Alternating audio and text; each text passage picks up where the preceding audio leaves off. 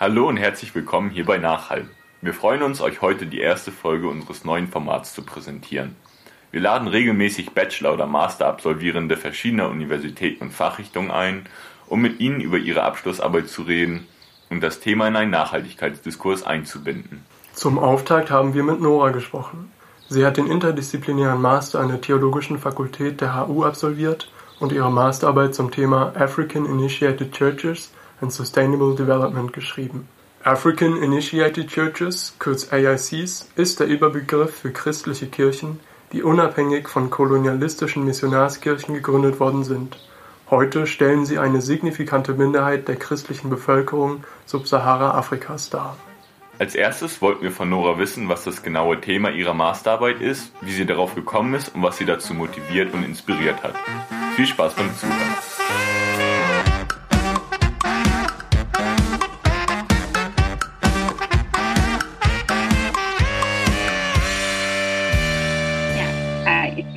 Ich studiere an der Humboldt-Universität und ich habe gerade meinen Master oder meine Masterarbeit abgegeben in interdisziplinären äh, Master an der Theologie äh, in Religion und Kultur und habe davor was ganz anderes gemacht, nämlich ein Bachelor in Medienmanagement und bin dann auch, habe dann auch erst gearbeitet und bin dann erst wieder an die Uni zurückgekommen.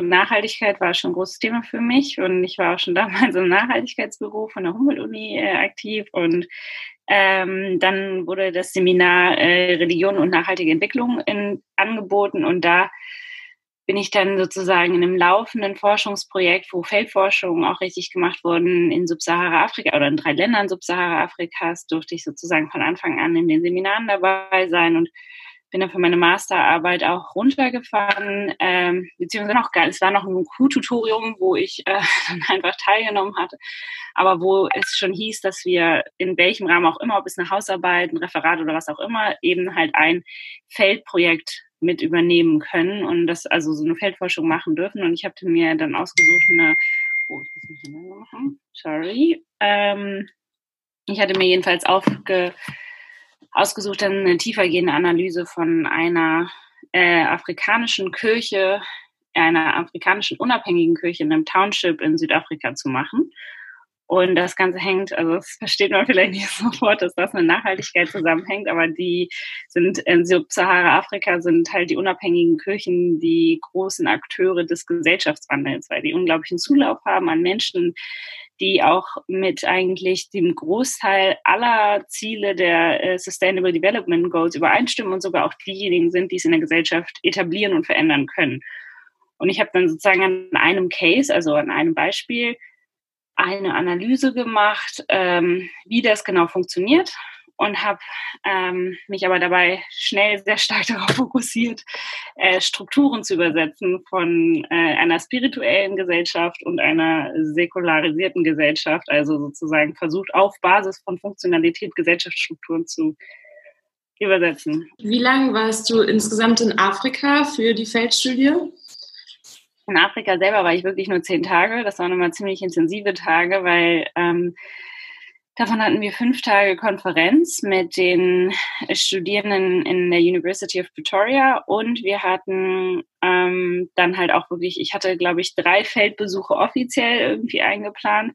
Also dass man halt in den Township fährt, was halt mehr Aufwand ist, als man denkt, weil es gibt halt noch keinen Public Transport. Die Taxifahrer sind unglaublich teuer und es ist halt einfach so in Südafrika weiß und schwarz, da gibt es einfach, du bezahlst unterschiedliche Preise für deine Hautfarbe und solche Sachen.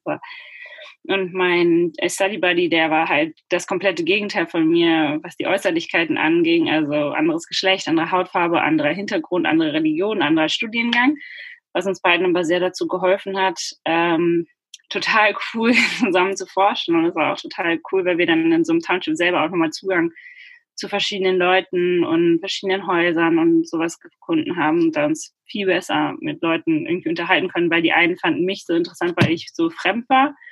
Und auf der anderen Seite war Tabang irgendwie so der schwarze Mann, der dann aber irgendwie so den Akzeptanzfaktor mit ins Spiel gebracht hat. Und das, das hat total cool funktioniert. Also, auch sehr bereichernd, diese Zusammenarbeit einfach mit dem. Was ist denn ein Study Buddy und wie habt ihr euch gefunden? Ja, nee, das, das ist Teil von diesem Q-Tutorium. Ah, okay. äh, genau, also Wilhelm Gräb ist der, Professor Dr. Wilhelm Gräb ist der Theologe, also der Professor, unter dem das läuft, aber Marie-Louise Frost und Philipp Oehlmann, das ist der, der jetzt auch im Knu sitzt bei der ähm, äh, von der Kommission Nachhaltigkeit, der hat, ähm, die haben das aufgezogen und die haben so einen Anspruch, äh, let the people speak for themselves, sagen sie immer, und die wollen halt deswegen dass es gab immer eine 50-50-Zusammenarbeit zwischen Humboldt-Universitätsstudenten und University Pretoria-Studenten. Und das Lustige war auch, dass wir auch auf einer Humboldt-Universität sehr divers aufgestellt waren und aus den verschiedensten Ländern und Sprachen und ethnischen Kulturen kamen.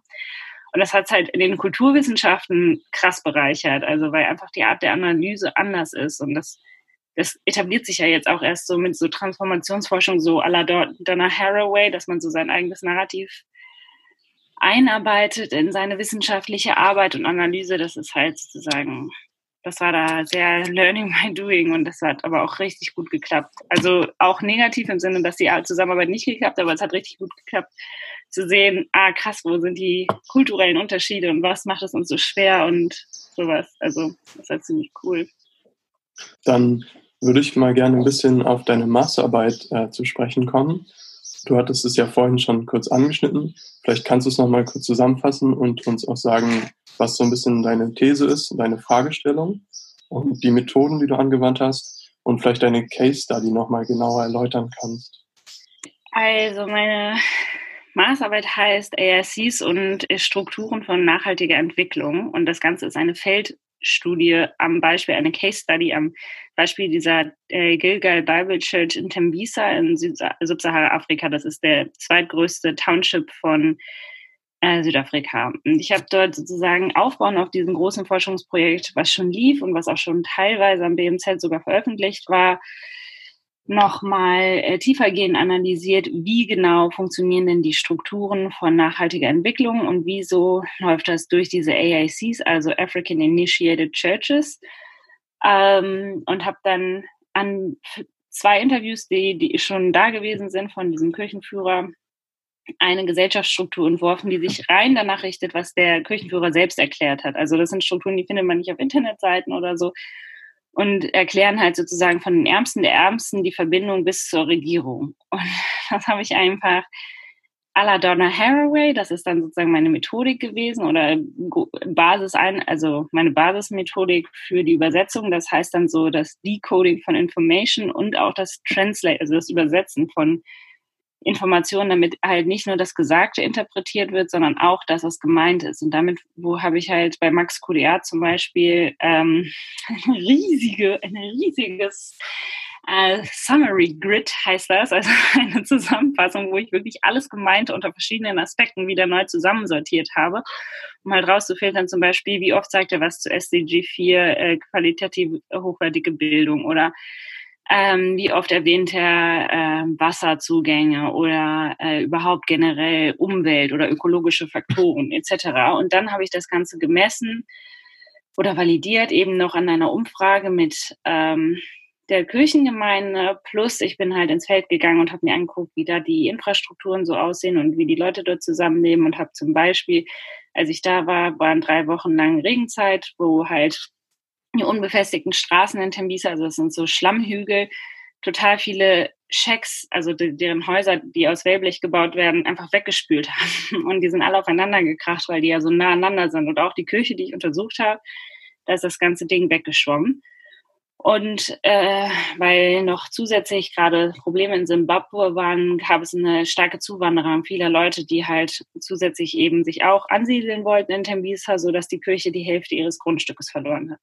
Und das waren dann so Faktoren, die ich einfach alle zusammengenommen habe und gucke, so das ist die Situation und wie betreiben eigentlich diese Kirchenakteure da drin Entwicklung. Und da konnte man ziemlich viel feststellen, weil die haben zum Beispiel, obwohl sie keinerlei Geld haben, die haben keinerlei finanzielle Unterstützung, sondern leben durch die Spenden, die sie untereinander teilen und Synergie untereinander erschaffen. Und das schaffen sie es einfach äh, von ähm, Stipendien für Schüler zu äh, finanzieren. Sie schaffen es halt äh, gemeinschaftlich äh, die Beerdigung zu äh, finanzieren. Sie schaffen es aber auch Wasserzugänge, Nahrungszugänge, Häuserzugänge zu schaffen. Und sie haben sogar einen Zugang zur lokalen Politik, die schafft, die Stromversorgung wieder aufzubauen etc. Und das ist sozusagen diese, und ich habe mich dann irgendwann, weil es halt sehr viele Faktoren waren, auf die Struktur konzentriert und geguckt, wie kommunizieren die miteinander und was, ist, was sind die abhängigen Faktoren, die bedingen, dass sie überhaupt miteinander kommunizieren können und gehört werden. Und dabei habe ich halt festgestellt, dass äh, im Grunde genommen es halt äh, ein großes Problem zwischen der Weltanschauung der lokalen Bevölkerung gibt und der Gesellschaftsstruktur, die ein bisschen on top obendrauf liegt, weil halt die Lebensrealität äh, in Südafrika einfach noch sehr, sehr, sehr verschieden ist und ähm, sozusagen die Politik gar nicht für alle gemacht werden kann. Man hat halt einen äh, sehr globalen Anspruch und ist ein über und über äh, mit Entwicklungshilfe finanziertes Land, was aber überhaupt nicht effizient betrieben wird, weil es halt nicht wirklich von den Leuten für die Leute gemacht wurde, sondern immer nur von oben nach unten und das wenig ankommt bei den Leuten, die es eigentlich brauchen weil die einfach andere Sachen zum Beispiel, andere Wertschätzung haben bestimmten Dingen gegenüber. Die wünschen sich dann nicht einen Job, sondern die wünschen sich äh, äh, spirituell, ihre spirituelle Mitte zu finden und sich gut zu stellen in der Gemeinschaft mit äh, allen Naturgeistern etc. Und das muss man erstmal verstehen und das ernst zu nehmen und wie man das überhaupt in, in Gleichklang bringen kann. Da habe ich jetzt so ein Modell entworfen, dass das so ein bisschen, ja, zeigt. Ja, ähm, das ist super interessant, äh, gerade wenn man so den Gegensatz, wie du es schon gesagt hast, so säkuläre Gesellschaft, auch in der wir ja aufgewachsen sind, äh, im Gegensatz zu diesem äh, eher spirituellen Communities. Ähm, wie waren da so deine persönlichen Erfahrungen, die du vor Ort in den Townships dann machen konntest? Mm, am Anfang habe ich es halt gar nicht verstanden und ich habe, glaube ich, auch erst im Prozess des Schreibens, als ich dann zu Hause war, richtig verstanden, was gemeint war. Weil zum Beispiel war ich in dem Gottesdienst anwesend, wo wir drei Stunden lang gesungen haben und es war so krass, danach schwirren einem so richtig die Ohren, weil man die ganze Zeit singt und es ist so laut und es sind immer so verschiedene Chöre und der eine macht auch so immer so so Schnalz, äh, Schnalzbewegungen und so irgendwie so Beatbox. Das war also super toll. Aber da merkt man halt erst, was die meinen mit irgendwie Geister beschwören oder irgendwie so das, das ganze Lebensgefühl zum Vibrieren bringen oder was es bedeutet, eben bestimmte Energien einfach in sich selber auch zu wecken. Und wenn man sich dann eben viel mit dem historischen Kontext beschäftigt, dass ich meine, geboren als Sklave und vermeintlich als Sklave zu sterben, ich glaube, man macht sich nicht so richtig bewusst, was das eigentlich bedeutet. Ich hatte eine unserer Study Buddies kam auch aus dem Township und deren Vater war halt eben auch noch in Apartheid geboren und äh, der hatte halt drei Familien, weil der auch so oft umgesiedelt ist durch seinen Herren und äh, dann halt ähm, die Frauen auch immer überall eine neue Familie gegründet hat und das ist etwas, was natürlich irgendwie meine Study Buddy auch bis heute total beschäftigt und sie hat so eine Wut auf dieses ganze System, was halt bis heute so ungerecht ist, weil ich meine, die gated Communities der Weißen sind auch nicht schön. Die sind fast schlimmer, weil da überhaupt gar kein Lebensgefühl sind. Alle sich hinter fetten Zäunen einschränken, aber die leben halt in so einer materialistischen Welt eingesperrt, während andere da in diesen Townships ein bisschen zu, viel Regen in ihrer eigenen Kloake stehen. Und das ist halt, ich finde, das ist halt, das, das muss man sich immer so bewusst machen und das ist halt auch voll, was mit einem hier in Deutschland selber zu tun hat. Nämlich, also, was auch klar geworden ist durch dieses Gesellschaftsstrukturmodell, ist eben, äh, globalisierte Wirtschaft spielt da auch mit rein, zum Beispiel Landgrabbing, dass die nicht genug Platz haben, um sich auszubreiten, liegt daran, dass halt die Besitzverteilungen so extrem anders sind und dass die meisten Landbesitz einfach auch ausländischen Investoren gehört und dass das ein Problem ist für die Entwicklung der eigenen Gesellschaft und dass wir mit Konsum direkt Einfluss darauf haben, was dort ist, weil da unten sieht man viele, viele deutsche Firmen, zum Beispiel Bahn ist da riesig oder äh, hier diese Pampers-Firma war da auch ganz viel oder diese Creme-Herstellung und ich meine, man trifft überall Leute, die das da kaufen und das dann irgendwie in Verbindung zu bringen mit dem Konsum hier und seinem eigenen Leben, ist halt super schwierig. Das war auch schwierig mit Habang, dem beizubringen, dass ich nicht reich bin als Studierende hier in Deutschland. Ja, aber in Deutschland sind alle reich. Und das stimmt, wir haben halt bestimmte Zugänge zu bestimmten Kleinigkeiten, aber wir sind halt auch nicht verhältnismäßig sind wir dann trotzdem immer noch arm in der Gesellschaft, in der wir leben. Und das ist so schwierig, da, da irgendwie in Gleichklang zu bringen oder auch zu vermitteln, dass irgendwie nicht alles gleich viel wert ist. Also eine Creme ist nicht in jedem Land gleich viel wert. Weil der Zugang auch was ganz anderes ist zu anderen Hygienesachen. Und äh, weiß ich nicht, das, das kann man mit jedem Beispiel machen. Ich habe es halt hauptsächlich am Beispiel versucht, mit Wasser reinzubauen. Das habe ich am Ende aber wieder rausgekürzt, weil es zu lang geworden ist. Aber ja, Bottled Water ist zum Beispiel auch so ein Verbrechen, was in Südafrika groß begangen wird durch eben den Besitz von Quellen.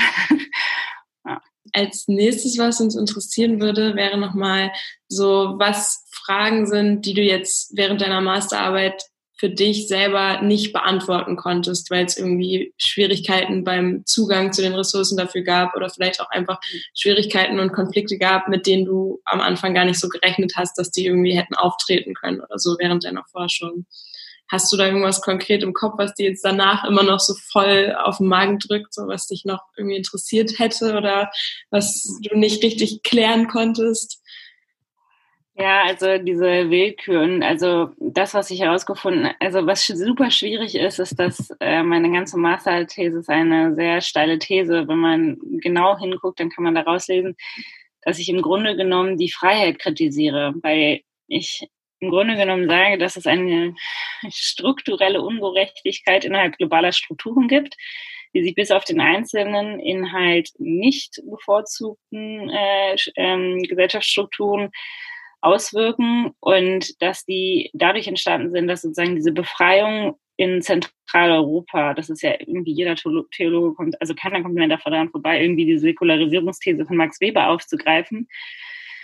Und im Grunde genommen, das ist so ein Thema, das mich jetzt wirklich sehr beschäftigt, weswegen ich auch gerne eine Dissertation machen würde, ist halt dieses Thema Freiheit des Einzelnen ist nicht gerecht. Vor allen Dingen die Freiheit, die das, was wir in Europa als Freiheit deklariert haben, weil das damals nicht die Freiheit von jedem Individuum gemeint hat, sondern die Freiheit des weißen Mannes. Es war wirklich eine Freiheit, die beschränkbar ist als Patriarchat der Europäer und dass die Demokratie sich dann weiter und weiter geöffnet hat für äh, Frauen und sowas. Und wir haben ja bis heute keine Gleichberechtigung und diese Sachen. Und diese Struktur, die aber gleichzeitig für alles, wo gerade in Zentraleuropa der ganze Stolz dran hängt von von ähm, Entwicklung und Fortschritt und dass diese Dinge aber nicht per se gut sind und sogar dass sie vielleicht, also dass diese Rationalität, die, die rationale Epistemologie zusammen mit der Individualisierung und diesem Freiheitsgedanken halt noch sehr, sehr, sehr viel Aufbearbeitungsbedarf haben, weil sie einfach nicht per se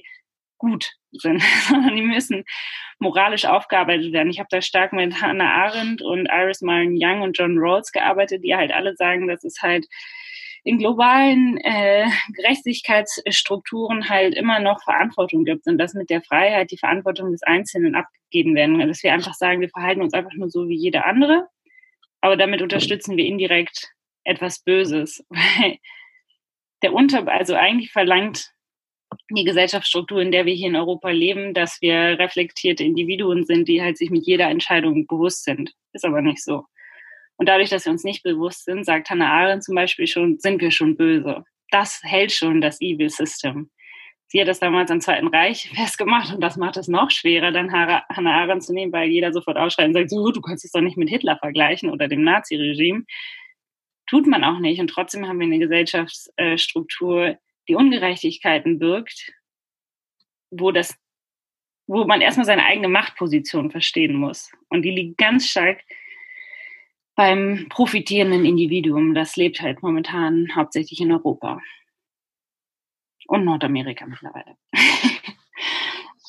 Ja, das leitet irgendwie prima ein in die Frage, die ich jetzt stellen wollte, und zwar, ob du da den Nachhaltigkeitsbezug herstellen kannst von deiner Masterarbeit zu dem Diskurs, der hier geführt wird.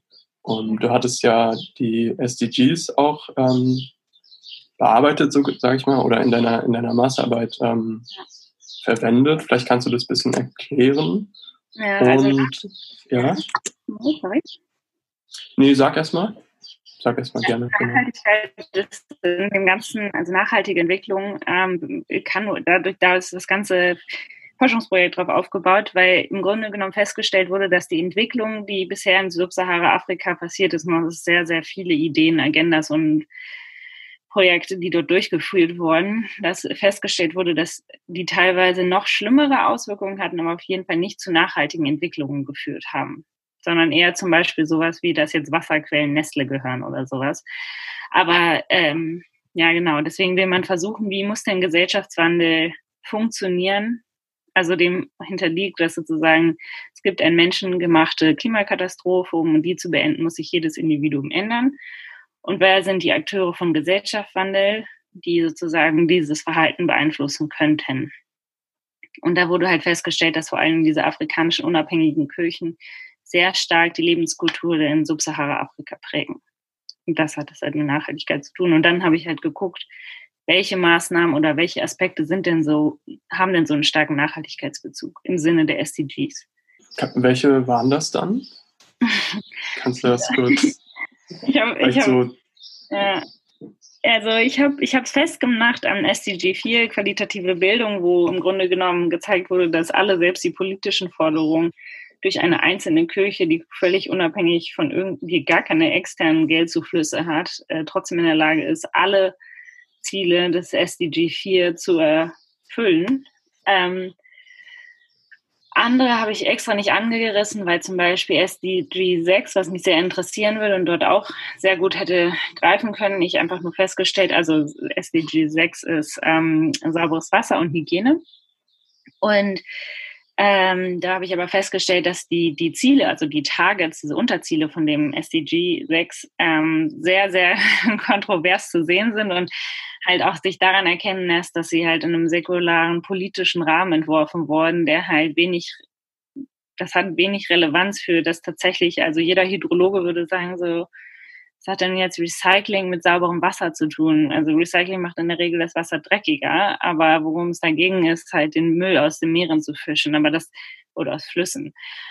Aber ähm, das war damit gemeint, aber das ist sozusagen, da sind halt viele Sachen in SDG 6 drin, die so kontrovers diskutierbar waren, dass ich sie halt nicht diskutiert habe. Aber letztlich Also eigentlich würde ich behaupten, dass man grundsätzlich alle 17 SDGs in jeder afrikanischen Kirche findet. Das Einzige ist natürlich äh, Gleichberechtigung äh, bei Gendern. Da müsste man, das ist sehr, sehr abhängig von Kirche zu Kirche. Und da muss man zum Beispiel voll genau auch hingucken. Also Kulturen, ich finde, also auch das Patriarchat immer so in kulturellen Bezug gesetzt werden. Auf der anderen Seite muss es halt muss auch deutlich dargestellt werden, dass es unterschiedliche Werte gibt in unterschiedlichen Kulturen und da, ich glaube, nachhaltig wäre es, wenn man sozusagen allem einen Raum einräumt, dass es halt anderen nicht Leid zufügt, dass irgendwie jedes Individuum die Möglichkeit hat, das Leben so zu gestalten, wie es das selber möchte. Aber das heißt auch, dass irgendwie so Platz ist für jede Kosmo, also jede Weltvorstellung, die irgendwie auch unterschiedlich ist. Und das ist sehr schwer. Der Nachhaltigkeitsbezug ist insofern da, ist in jeder religiösen Doktrin oder Spiritualität insofern da, als dass jede Weltanschauung oder jedes Konzept von Leben eine, eine Struktur, eine Ordnung erschafft oder beschreibt, wo es halt sozusagen den Menschen neben vielen anderen Lebewesen und vielen anderen Vorgängen einordnet. Wenn man jetzt zum Beispiel das Judentum nimmt, wo es halt sehr strenge Regeln zum Leben auch gibt. Also wann isst man Fleisch, wann isst man Fisch oder auch wann hat man Geschlechtsverkehr. Das, ist, das reguliert theoretisch Konsum und das reguliert auch die Fortpflanzung und all diese Dinge. Und dann könnte man jetzt drüber streiten, ist das nachhaltig und Manche sagen, ja, das ist nachhaltig und ähm, was auch interessant ist, ist halt, dass ähm, es halt auch Spiritualitäten gibt, die den Menschen halt nicht über die Natur stellen. Das ist jetzt beim Christentum schon, also man könnte es auch anders interpretieren, aber grundsätzlich ist es eigentlich so, dass im Christentum der Mensch über der Natur steht und sich die Natur zu Nutzen macht. Und das ist nicht per se nachhaltig, aber es ist auch nicht per se unnachhaltig. Es ist eher, dass man vielleicht lernen sollte, dass diese Weltansichten existieren und vielleicht auch Hilfe oder, oder, oder Leitideen geben können, zu verstehen, wie Leben außerhalb des eigenen Lebens strukturiert ist oder, oder mal gedacht wurde oder wirkliche Weltkonzepte, wo halt, ihr seid Geografiestudenten, wo halt ganze Ökosysteme sozusagen in einen philosophischen Kontext gesetzt werden und jedem einen Sinn des Lebens zuschreiben. Das ist halt das, was in ja, in Theologien zu finden ist. Und das ist, hm. ob das nachhaltig ist oder nicht, das kann man leider wirklich nicht beantworten. Das ist in Afrika ist es insofern nachhaltig, weil das viel mit der Ubuntu-Philosophie hm. vereinbart wird. So und das ist zum Beispiel eine Philosophie, die sagt, ähm, dass jeder, also da wird die Gemeinschaft über das Wohl des Individuums gestellt. Also sozusagen das Individuum muss nun die richtige Gruppe finden oder die Gruppe muss sich gemeinsam mit dem Individuum so entwickeln, dass es sozusagen nachhaltig ist. Aber zu dieser Gruppe gehören dann auch heilige Bäume, heilige Flüsse und alles. Ja. Ja, um da mal so ein bisschen langsam den Kreis zu schließen, ähm, würde ich ganz gerne fragen, du hast es gerade schon so schön angesprochen, what can you do for us? Ähm, um da so ein bisschen auf die Reflexionsebene vielleicht zu kommen, was glaubst du oder kannst du sagen, können Menschen denn aus deiner Arbeit mitnehmen? Also jetzt zum einen Menschen, die du dort getroffen hast, mit denen du Kontakt hast und die dich kennengelernt haben, aber auch ähm, Menschen hier, die deine Arbeit lesen oder den Podcast hören. Ähm, stimmt, der Podcast. also ich hoffe, dass, äh, für den, dass ich den Diskurs bereichere äh, innerhalb der Theologie im Sinne dessen, als dass man sich stärker damit befassen und mit der Aufgabe wirklich bewusst befassen muss, dass es eine Aufgabe gibt, spirituelle ähm, Kosmologien in unsere säkularisierte Gesellschaftsstruktur mit der ration rein rationalen Epistemologie eben zu übersetzen. Also dass man wirklich immer jede Theologe versucht, ähm, diese Gesellschaftsstruktur zu hinterfragen, die ich da halt auch irgendwie so aufgezeichnet hat und diese Narrative ordentlich aufarbeitet, weil es sehr, also gerade in der Theologie es auch ein Problem gibt, dass irgendwie der eine weiße Mann das eine und dann der nächste weiße, alte weiße Mann das gleiche, also das irgendwie ein bisschen anders sagt. Das es ist halt gut, andere Kirchenführer zu hören und andere Spiritualitäten ernst zu nehmen und das im wissenschaftlichen Diskurs einzubringen. Und auf äh, Podcast-Ebene. Es ist vielleicht irgendwie schön, wäre es, glaube ich, gut, wenn man Religionen oder auch ähm, religiöse Akteure unter moralischen Aspekten vielleicht wieder ähm, mehr Beachtung schenkt oder oder also das ist, das ist die Religion ist immer gleich so ein Stigma, glaube ich, in der Wissenschaft, wo man so ist, oh, das ist irgendwie so gar nicht wissenschaftlich und das hat auch gar nicht so einen Praxisbezug. Es ist aber unglaublich wichtig, um die Gesellschaft, in der wir leben, irgendwie dem eine Ordnung oder eine Struktur zu geben, nicht, dass es das notwendig ist. Ich bin selber eigentlich sehr lieber, also sehr freiheitlich eingestellt, bin aber jetzt selber auch, was ist eigentlich die Moral, nach der ich lebe? Und dem diese individuelle Willkür irgendwie zu nehmen, auch mal zuzulassen, sich religiöse Konzepte oder auch anders spirituelle Konzepte, aber ich meine auch Geld oder Kapitalismus oder Fußball werden als quasi Religion gehandelt, dass man halt sich irgendwie überlegt, was ist eigentlich mein Platz in dieser Welt als Mensch neben vielen anderen lebenden Organismen? Und das ist halt eine hochphilosophische und religiöse Frage, die, glaube ich, wichtig wäre, sich mal anzunehmen. Und das bedeutet halt für geschrieben ist diese Masterarbeit eigentlich wirklich für diese Forschung, für dieses Forschungsprojekt und Forschungsbereich, in dem ich gearbeitet habe, wo ich, also weil sie es halt eine Wie-Frage ist und sie sehr in die Tiefe geht. Für die Master, also wenn ich jetzt hier sozusagen einen Podcast darüber erzähle, hoffe ich, dass viele Leute sich nochmal trauen, sich als Forscher ernst zu nehmen, weil also ich habe das auch zum ersten Mal in der Feldforschung gemacht und bin ja kein Forscher oder so, ich bin halt auch nur eine Studentin, die zum ersten Mal eine, eine Feldforschung gemacht hat. Und trotzdem konnte ich dann an mehreren Konferenzen teilnehmen und eine Masterarbeit schreiben, die mir total Spaß gemacht, wo ich mich richtig in die Tiefe gearbeitet habe. Und ich glaube, dass man so seine eigene Forschung schon als Studierender irgendwie ernst nehmen kann und damit irgendwie auch so richtig in auch sich traut, eine Wie-Frage eben anzunehmen und zu sagen, wie funktioniert die Struktur oder das Konzept, was vielleicht von einem anderen großartigen Wissenschaftler schon entworfen wurde, und die anzuwenden und einfach in die Tiefe zu gehen. Das wäre, uh, das wäre cool. Und um jetzt vielleicht noch so ein bisschen auf das Fazit deiner Arbeit zu sprechen zu kommen, ähm, was ist denn für dich jetzt so die größte Erkenntnis, die du aus deiner Arbeit schließen konntest? Hast du da eine oder mehrere?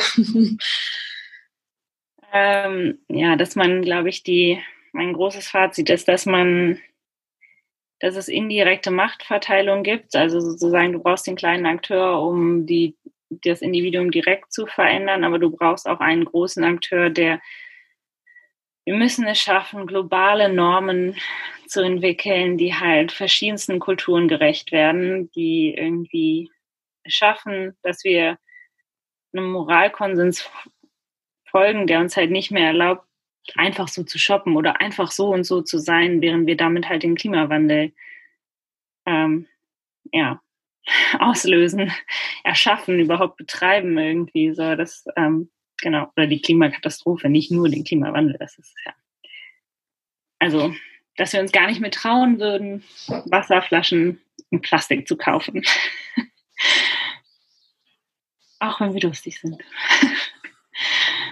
Oder dass das gar nicht mehr geben kann, weil Politiker sagen, die Kosten sind zu hoch von dem, was wir da an Menschen und Natur antun. Und das also genau, also der große, es gibt ungerechte Strukturen, aus denen wir uns nicht mehr selber befreien können, weil sie halt so global vernetzt sind. Dass, und die zu erkennen, ja. Ja, super cool.